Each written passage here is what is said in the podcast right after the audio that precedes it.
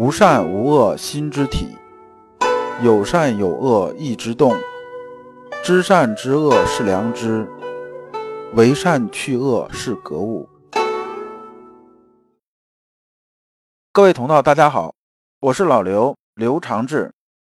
您现在在收听的是由老刘播讲的《传习录》通俗讲解。老刘说心学，带您领悟心学入世的智慧。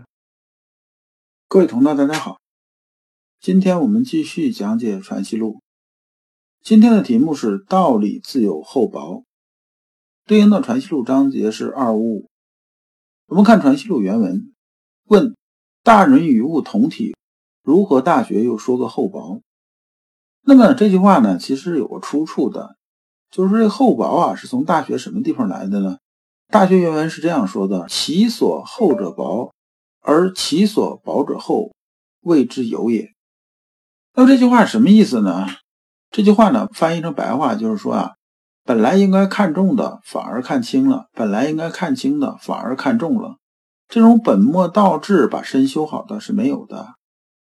那么呢，比如说啊，比如说恩将仇报的事儿，其实就是本末倒置了。本来啊，人家对你挺好的，是不是啊？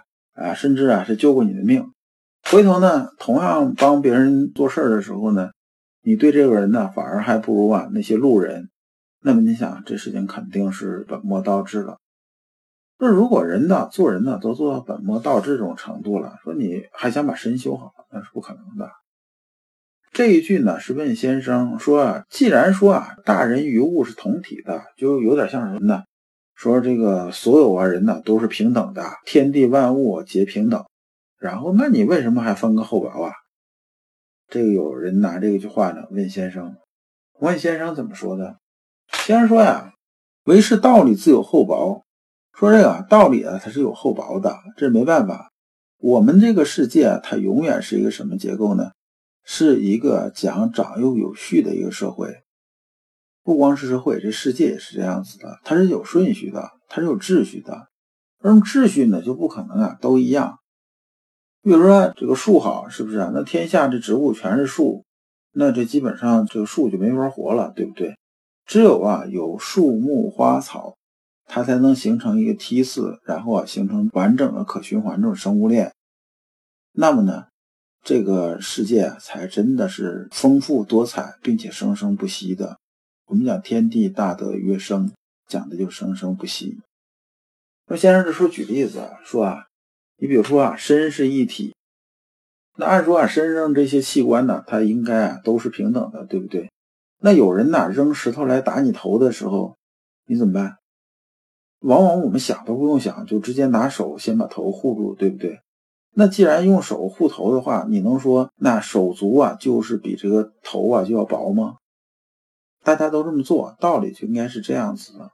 说呢，禽兽和草木同是爱呀，就是说禽兽和草木它都是有生命的，禽兽是生命，你养羊养马是生命，是不是？那路边长的草，它是不是也是有生命的？那你拿这个草去喂禽兽，你心里头怎么就人的心呢？但是天地之间这种秩序啊和这种道理，它就是这样子的。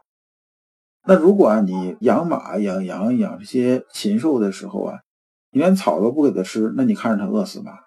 那你只能这么做呀。那么人和禽兽啊，同样是生灵，对不对？我们呢要平等视之。但是呢，我们平常啊也要这个杀猪宰羊、养亲祭祀、宴请宾客，那你心里头就能忍得了吗？但是啊，世间这道理就是这样子的，就秩序啊就这么来的。那么至亲和路人同是爱，就说呢，你的家人呢，你的这个老父亲呐，或者是你的血亲呐，那么和路边呢你不认识的人，现在就有一碗饭，谁吃了呢，谁就活下来；不吃呢就得饿死。那你说你给谁？那显然，绝大部分人呢，甚至说百分之百的人呢，都会救至亲，不救路人。那难道路人的命就不是命吗？也是。那为啥救至亲不救路人呢？就是因为啊，他还是有个远近，还是有个远近的。说道理啊，就应该这样子啊。那么到无身呢和至亲呢，那么就不能分别彼此厚薄。这个呢，就是从人民爱物啊，从这儿出。此处可忍，更无所不忍矣。讲的是这样子的。我们有句话叫什么？叫公修公德，婆修婆德，讲的是夫妻关系。夫妻啊是一体的，它是各主其事的。那人性呢，也是本来如此的。别说人性，说句不好听的，连狗性都是这样。你看，家里边养只狗，养的时间比较长了，特别是那养那土狗啊，现在像那个金毛、哈士奇不说了，那么呢，它是能分得清主人和陌生人的。它主人给的东西就吃，陌生人给的东西就不吃。你让它看东西的时候啊，主人来拿了，它就不管。那陌生人来拿东西的时候，他肯定要叫的嘛。这是天性如此，我们天道就这样子的。天道就是分的什么呢？就是分个亲疏厚薄的。比如说一棵树，那么它有树根、树干，还有各种枝杈，然后长出叶子、开花结果，这样呢，这个树啊才能茁壮成长。如果反过来呢，所有这个树枝啊都想当主干，大家争起来没完没了了。那树还能成材吗？成不了材了，最后基本上就成一灌木就差不多了，成什么材呀？天道啊就是这样子的。而对于啊亲人和路人之间的关系啊，我倒是有这么个经历。当年呢有一段时间我在湖南常德这个地方啊待了一段时间，大概有一两个月时间。湖南这地方啊，它是一个水乡，而且是个鱼米之乡，基本上是沟岔纵横啊，就说小河流非常多。主要产稻米，但是呢，在以前的时候啊，一旦有旱灾的时候，比如说就这一条河啊供水，那么呢，这个村庄离着都很近的，你说近到什么程度？差不多一公里就一个庄啊，就一个村庄，而村庄之间呢，互相之间通婚，基本上相邻的这种几个庄子，一盘道五代之内都是有亲戚的，不是姻亲就是血亲，甚至啊是几重的亲戚。但是啊，在这个旱灾来了的时候呢。能得到这个水的这种村庄啊，就意味着今年不用出去讨饭了。但是如果得不到这个水这种村庄的话，就会怎么样呢？就很难说今年呢吃不上粮食了，甚至会饿死人。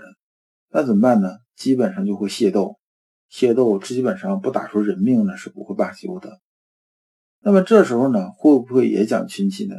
那肯定大家首先考虑的是什么呢？我们是一个庄的，然后再考虑亲戚的事儿。所以啊，大学上所谓的厚薄啊，指的是良知上自然的条理不可逾越。条理啊，就是次序；次序啊，就是伦理，就是长幼有序。这是天道，这是不可改变的。顺此谓之义，顺着这个条理便谓之理呀。顺此谓之义是说什么呢？按照良知上的自然条理，这就是义呀。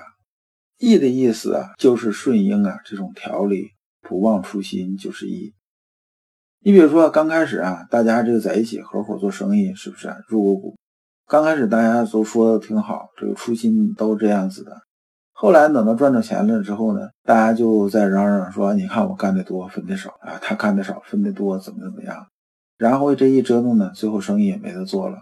完都说对方说：“你看你做事很不易。”其实呢，就是说把初心忘掉了，把刚开始啊定这个条理逾越了。一旦逾越，意就不存在了。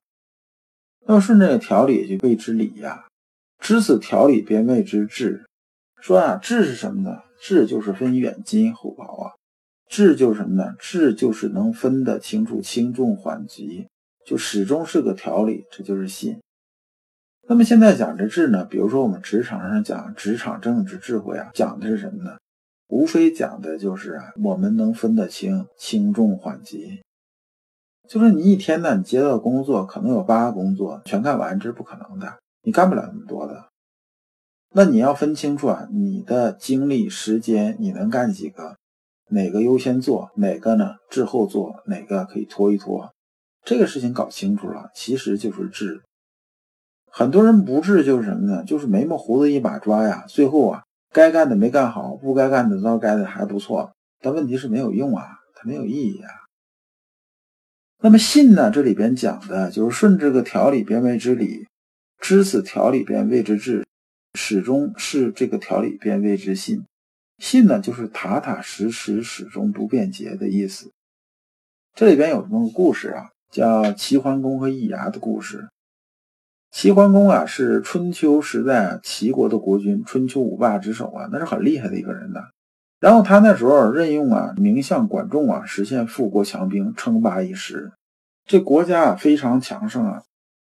等到齐桓公晚年的时候啊，管仲病重了，然后桓公就问管仲说啊，如果你去世了，谁能接相位？管仲就说啊，主公啊是这样子的，知道臣子的你是比我强的，那你觉着呢？球又踢回来了。然后桓公啊就表达自己的意思，说我觉得易牙可以呀。管仲说啊，易牙这人不行，不能用啊。那么易牙是谁呢？易牙啊是给齐桓公做饭的一个厨子，他非常善于逢迎主子。举这么个小例子，有一次啊，桓公对易牙说：“寡人呐，天下的美味都吃过了，唯独啊没吃过人肉，不知道人肉是什么味儿。”我想这个齐桓公啊，当时也就是开个玩笑哈。然后这时候没过多长时间呢，有一天午餐，然后齐桓公喝到一鼎啊鲜嫩无比的肉汤啊，说这个肉我从来没尝过，然后就问易牙说：“此系何肉？”说这什么肉？我怎么没吃过呢？易牙啊未开口泪先流，说这是人肉啊，这是我四岁儿子人肉。说呢主公呢你没吃过人肉，我怎么想啊都觉得寝食不安呐。后来呢我就把我的儿子杀了，然后呢做出肉啊给您做汤喝。然后这齐桓公啊，被易牙的行为深深打动啊，说：“你看他爱自己胜过爱自己亲生儿子，怎么能不让人感动啊？”所以他很宠幸易牙。易牙做事啊，基本上就这么一个德行。那么管仲说啊，这人不可以接，意思是告诉说，这个人呢，做事啊太离谱了。这离谱到什么程度？离谱到已经超越了自己啊，作为一个人类啊应有的这种感情。所以这种人呢是不能用的。但到后来啊，管仲去世之后啊，桓公啊刚开始是把易牙这几个人驱逐了，后来又舍不得啊，又招回来了。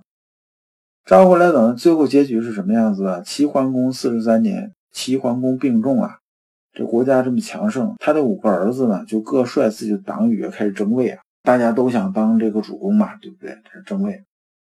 那么他最信任这几个人呢？易牙、开方啊、树雕啊，在干什么呢？在矫诏亡命啊，矫诏就是说假装啊，说这事儿是桓公说的，其实桓公也不知道。然后呢，把王宫啊用高墙垒起来，就让内外的消息隔绝嘛。他切断消息这种来源，才能把这话说出去。然后就留个小洞啊，然后又往里头送吃的东西啊。你想，齐桓公已经病重了，你送点东西也没人照顾，那他不就是死吗？后来连饭都不送了。最后呢，齐桓公被活活饿死。什么时候开始发丧呢？大概六十七天之后，算是天下已定吧。六十七天呢，你想想，这人得烂成什么样子？就是已经啊蛆虫遍地了，基本上差不多白骨都出来了。那么易牙这种啊，就是啊，其所厚者薄，而其所薄者厚啊，这违背常理的事情，本身就很荒谬。咱们判断人呐，不能无脑啊，你不能说认定了对我好才是真的好这个理儿。你得知道什么呢？你得知道人家为啥对你好。到最后呢，总以自己为中心去判断，说凡是对我好的，那就是真的好。本身呢，就是欲令智昏。结果呢，像齐桓公这种霸主呢，也是身死坚定之手，为天下所笑。讲这部分讲的是什么呢？就是我们知道天下的道理是什么呢？它是有伦理的，它是讲长幼有序的，它是讲条理的。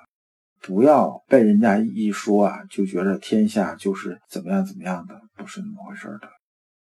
如果你不知道如何进入心学殿堂，如果你在为人处事时经常左右为难，如果你在入世践行时经常茫然无措，那么你可以加老刘的微信。老刘的微信是老刘说心学的首字母加三个六。老刘为你答疑解惑，带你趟过晦涩的暗河。到达智慧的彼岸。那么这一讲啊，我们就讲完了。下一讲讲人的生死念头。感谢诸君。